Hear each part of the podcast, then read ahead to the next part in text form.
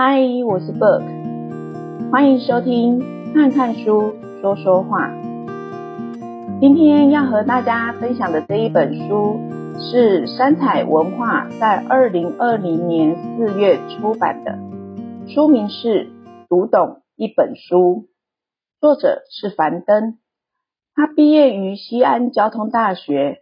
也获得了1999年国际大专辩论赛冠军和北京师范大学博士学位。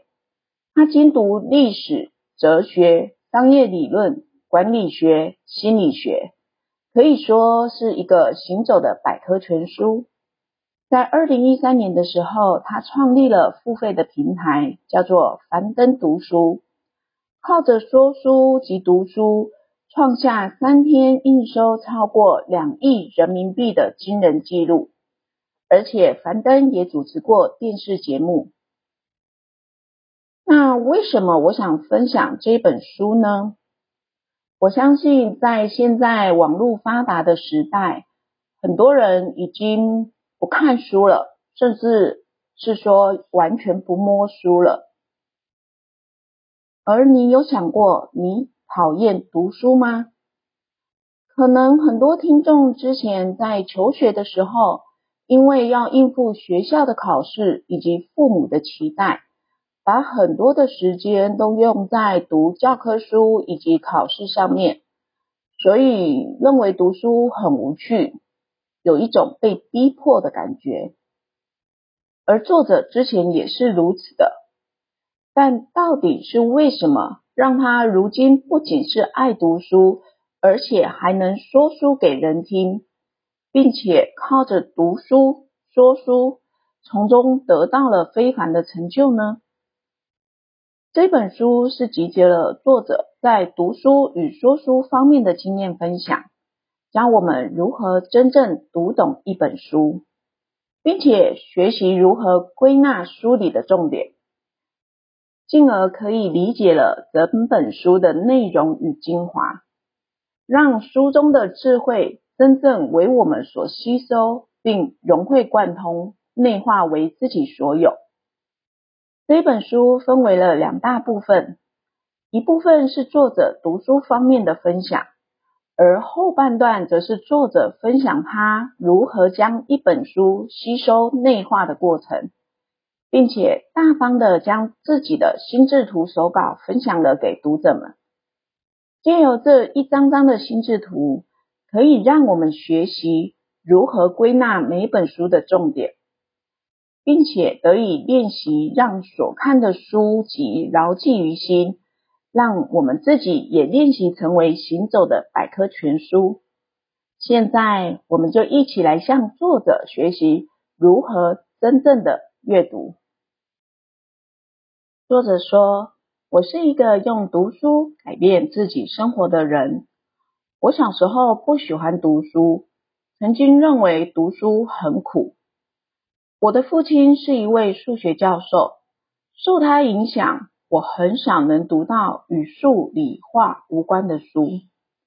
有段时间，我甚至把读书和考试视为生命中最大的敌人。”二零零一年，我在西安交通大学完成硕士学业后，进入了中央电视台的实话实说节目组。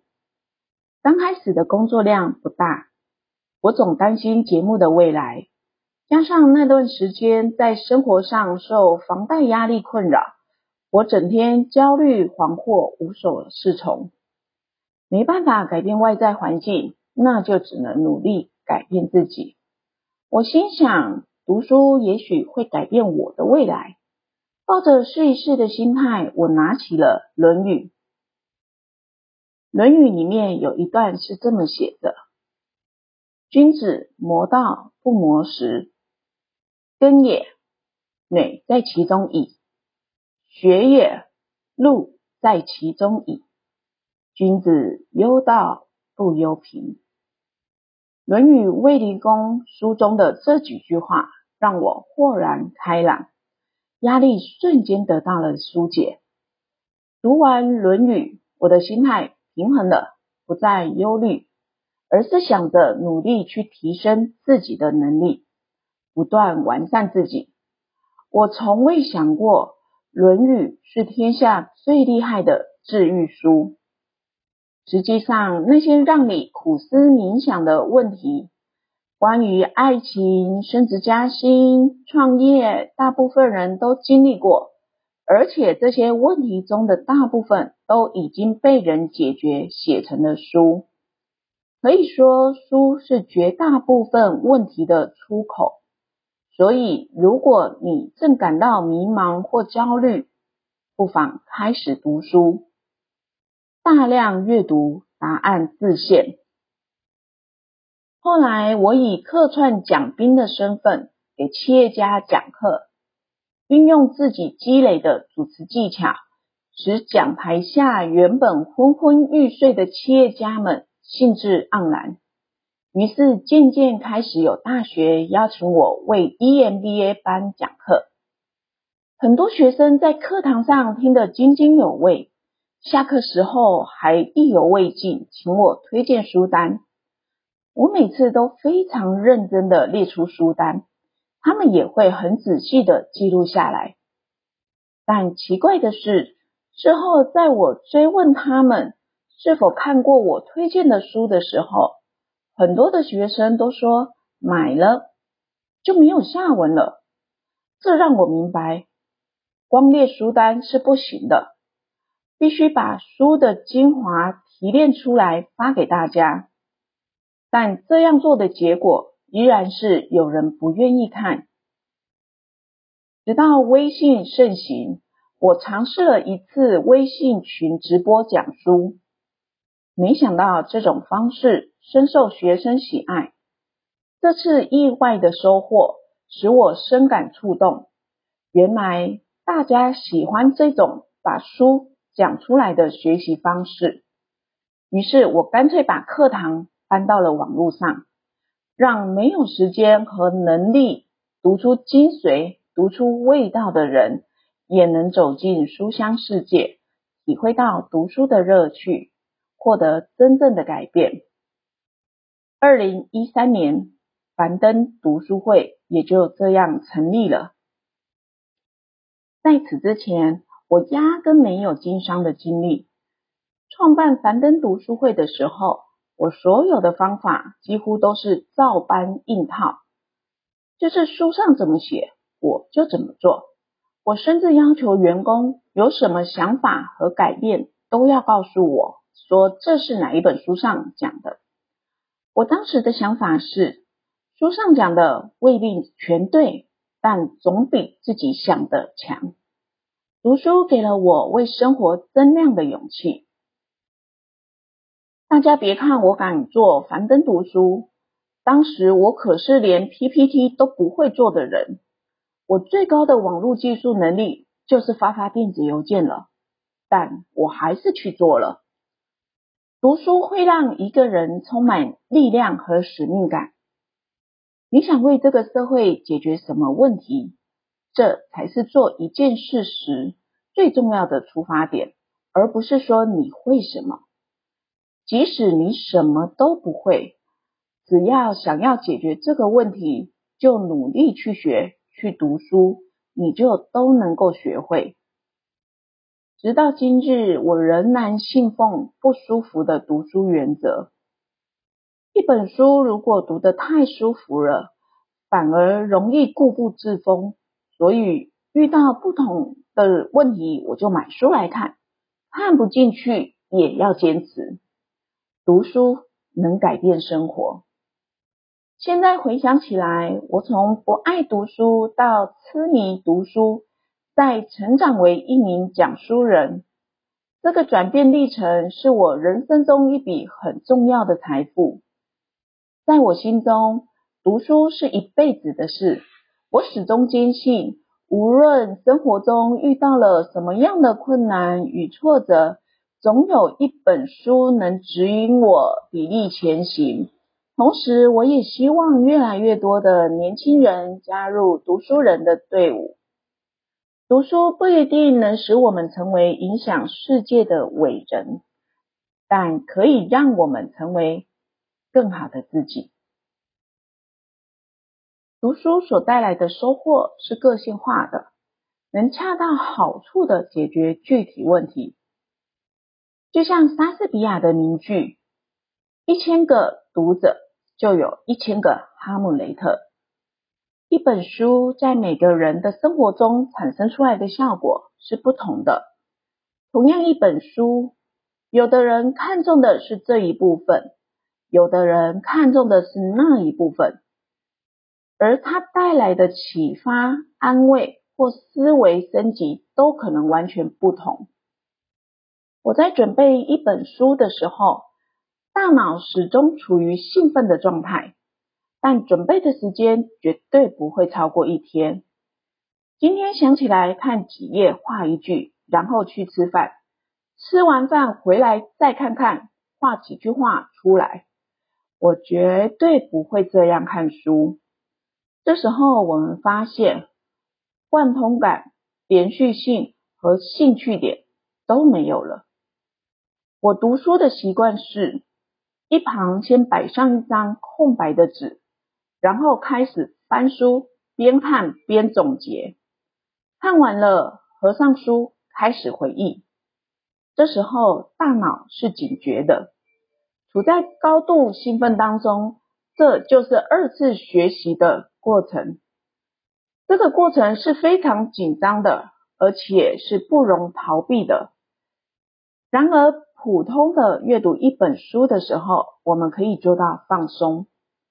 举个例子，我之前看了一本书，叫做《未来战争》，这本书很有意思，读未来的战争是什么样的，但是我觉得它。不能用来讲书，因为这跟大部分人没有什么关系，所以我决定不讲这本书。但我还是很有兴趣的把它读完了。普通的阅读过程是放松的，这个过程一点也不累，怎么看都行，躺着看、趴着看、在飞机上看都可以。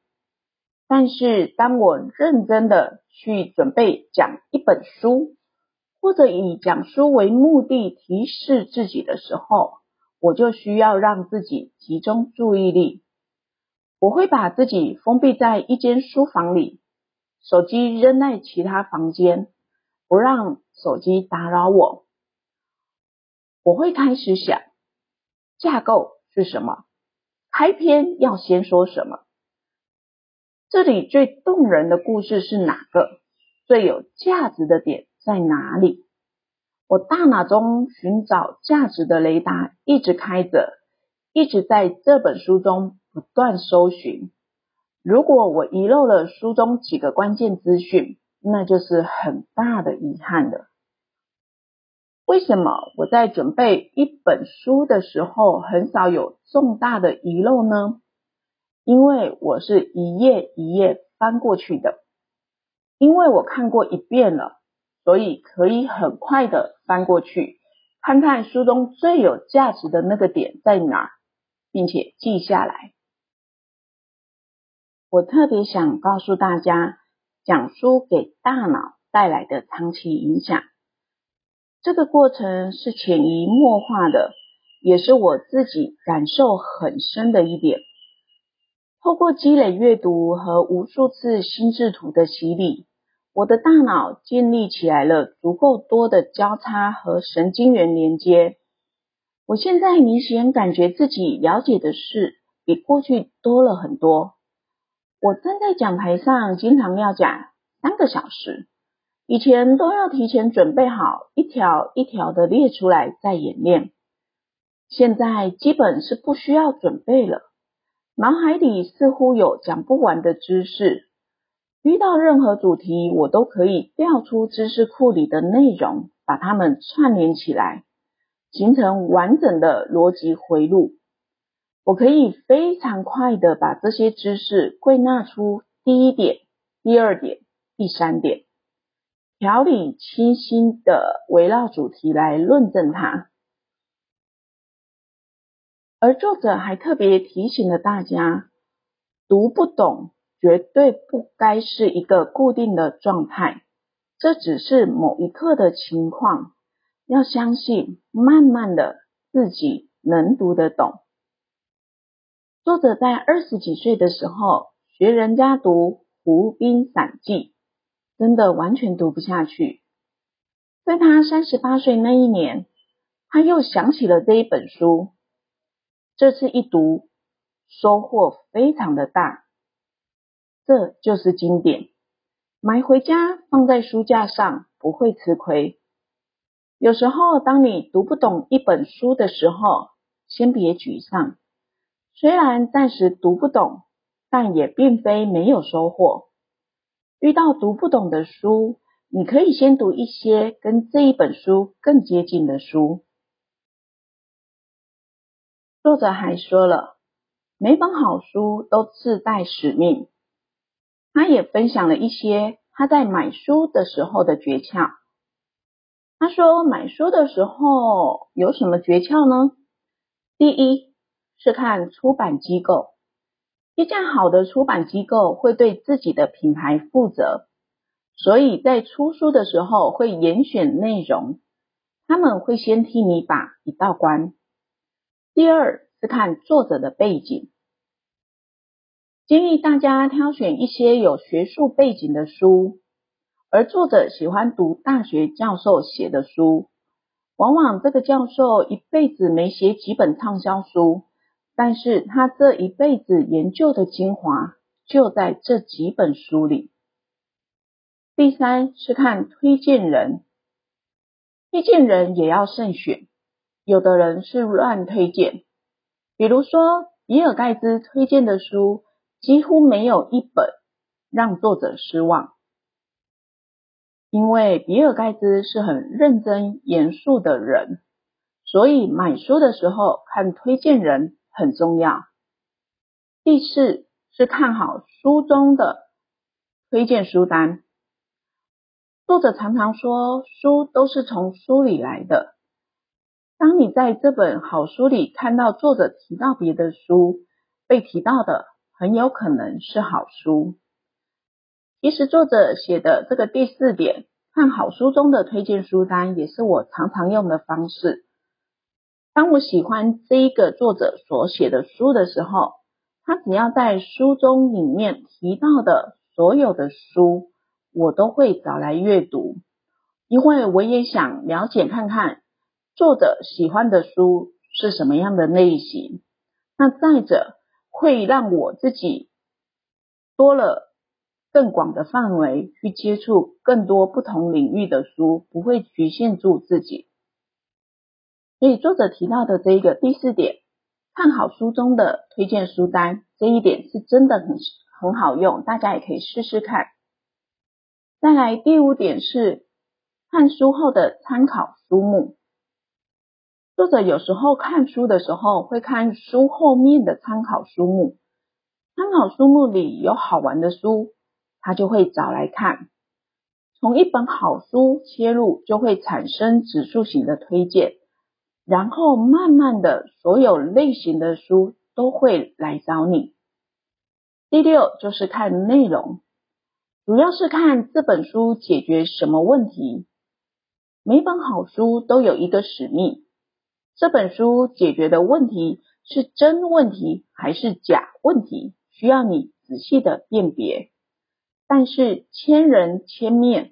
很难说一本书里的问题对所有人来说都是有效的。假如一本书讨论的是在个迫在眉睫的问题，而且提供了相当有效的解决方案，虽然未必是完美的，但是论证过程是严谨的，或者说在努力的做到足够严谨，那这本书就是有价值的，就值得一看。最后就是看翻译和图书印刷品质。如果一本书的文字翻译的很糟糕，那说明出版过程不用心，或者说里面的错别字特别的多，也会影响它的可信度。再加上印刷、装帧设计等，这些都代表着出版人对一本书的重视程度，也间接的。决定了这本书的价值。这本书虽然是作者在叙述他在讲书过程中的故事，但是书中也琢磨了不少作者对于读书方面的经验与建议。这一整本书的内容，对于想要学习如何读书以及如何讲书给别人听的人来说，有非常大的帮助。可以说，这一整本书都是精华。我在看这本书的时候，还有另外一个收获，因为作者在书中有分享了许多他看过的书，我一一都记录了下来，让这些作者读过的书也成为了我书单里要阅读的书之一。从书中找书是我很常做的事情。我喜欢在看一本书的时候，如果有看到作者推荐的任何书籍，我都会去找来阅读。这样不仅可以扩展自己读书的广度，也可以不限制住自己阅读的范围。如果你读到一本书的时候，突然有点惊讶，觉得书里面讲的东西从来没听过，不明白为什么它这么奇怪。这时候，你反倒应该认真去对待。读不懂，绝对不该是一个固定的状态，这只是某一刻的情况。要相信，慢慢的，自己能读得懂。这本樊登所写的《读懂一本书》，分享给大家。谢谢大家今天的收听。看看书，说说话，每周四都会上传新的分享。本集节目的相关资料都在节目的资讯栏里，也可以搜寻 FB 看看书，说说话的粉丝专业。我们下周四再见喽！